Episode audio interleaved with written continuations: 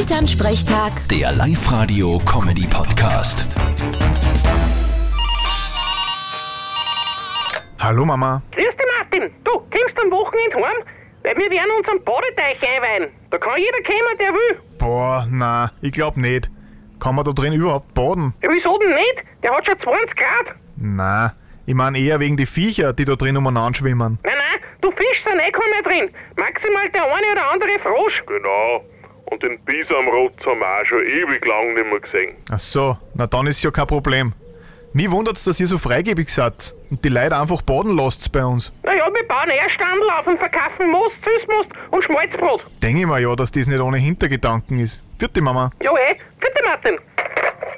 Elternsprechtag. Der Live-Radio-Comedy-Podcast.